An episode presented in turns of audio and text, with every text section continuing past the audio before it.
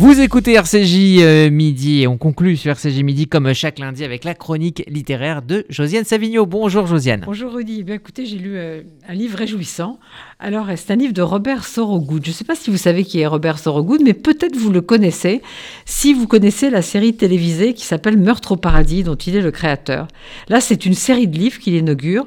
Du moins, j'espère que c'est une série car la première histoire en appelle d'autres. Ça s'appelle Les Dames de Marlowe enquête, ça ce sera le titre de sa série, et le titre de celui-ci c'est Mort contre triple. C'est aux éditions La Martinière. Très bonne idée. Alors de quoi s'agit-il?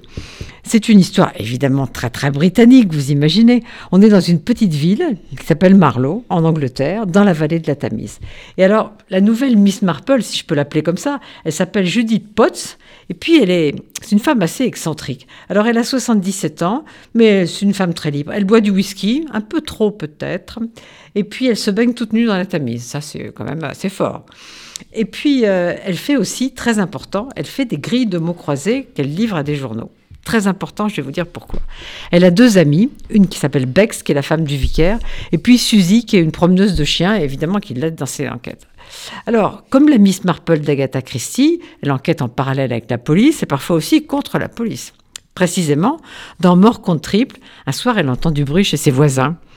Et alors, euh, d'abord un cri, puis un coup de feu. Elle se dit un meurtre, non On serait dit la même chose. La police lui dit non, pas du tout. Alors elle va enquêter.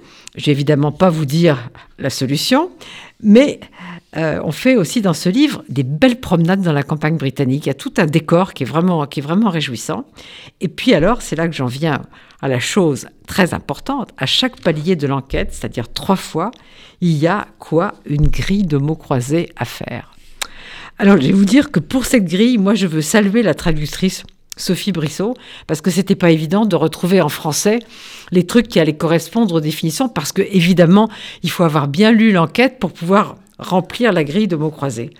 Alors vraiment, moi, je me suis amusée. Je trouve que c'est un livre magnifique pour un week-end où on n'aura rien à faire ou pour, euh, ou pour l'été. Donc, ça s'appelle Les Dames de Marlowe Enquête. Et celui-là, Mort contre triple, de Robert Sorogood. Et c'est aux éditions La Martinière.